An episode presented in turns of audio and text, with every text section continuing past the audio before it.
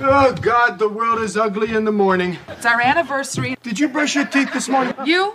No. Happy anniversary, honey. Al und Peg haben Hochzeitstag und beschließen sich dieses Mal ausnahmsweise nichts zu schenken. You gonna get me a tie again? Yeah. You Getting me shoes from your store? In Wahrheit möchte der liebende Ehemann jedoch ein ganz besonderes Geschenk kaufen. Er verrät dies seinen Kindern, die es postwendend ihrer Mutter erzählen. Das hätte man wissen können. Peggy freut sich What a sweet man. und wittert sofort die Falle. That sweet man would get me a great gift, and I'll be sitting there like a jerk with nothing for him.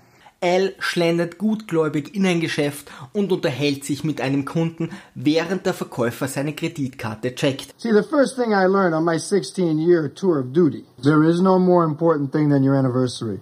It's just between the two of you. You can show how you feel the rest of the year, but you don't. Because you're a man. Von dieser beeindruckenden romantischen Ader ist in den restlichen 250 Folgen absolut gar nichts mehr zu erkennen.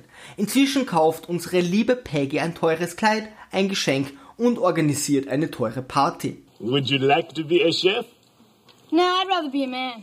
Die Party beginnt Oh, a diary. Yeah, it's Kelly's. It was a nice thought, though, Bud. Al muss eingestehen, dass seine Kreditkarte überzogen war und ist nun der einzige ohne Geschenk. Doch er reagiert gelassen. It's out in the car. I'll go get it.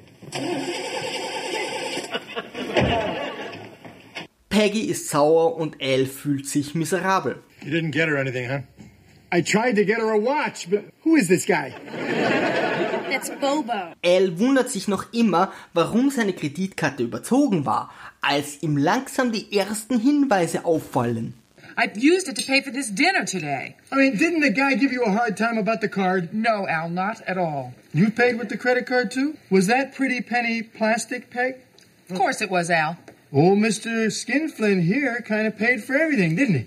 Because maybe you stuffed the credit card so much that when I tried to use it, it threw up. I'd like to thank everybody for their understanding in my hour of need. Nun ist Al sauer, verzieht sich in die Garage Oh, gee. You tore up my dashboard. Thanks. und baut Baggy, obwohl er unschuldig war, sein Autoradio ein. Sie entschuldigt sich auf einer metaphorischen Ebene und alles ist wieder gut.